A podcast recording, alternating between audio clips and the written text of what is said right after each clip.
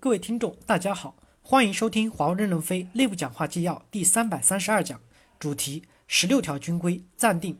本文刊发于二零一六年八月十一日。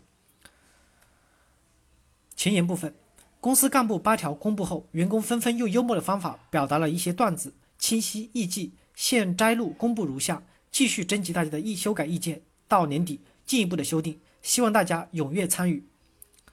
一，永远不要低估比你努力的人。因为你很快就需要追赶他了。二，如果你的声音没人重视，那是因为你离客户不够近。三，最简单的是讲真话，最难的也是。四，你越试图掩盖问题，就越暴露你是问题。五，造假比诚实更辛苦，你永远需要用新的造假来掩盖上一个造假。六，公司机密跟你的灵魂永远是打包出卖的。七，从事第二职业的，请加倍努力，因为他很快。成为你唯一的职业。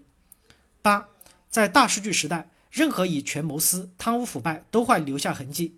九，不要因为小圈子而失去了大家庭。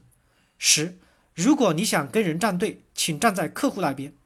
十一，忙着站队的结果只能是掉队。十二，那个反对你的声音可能说出了成败的关键。十三，如果你觉得你主管错了，请你告诉他。十四，讨好领导的最好方式就是把工作做好。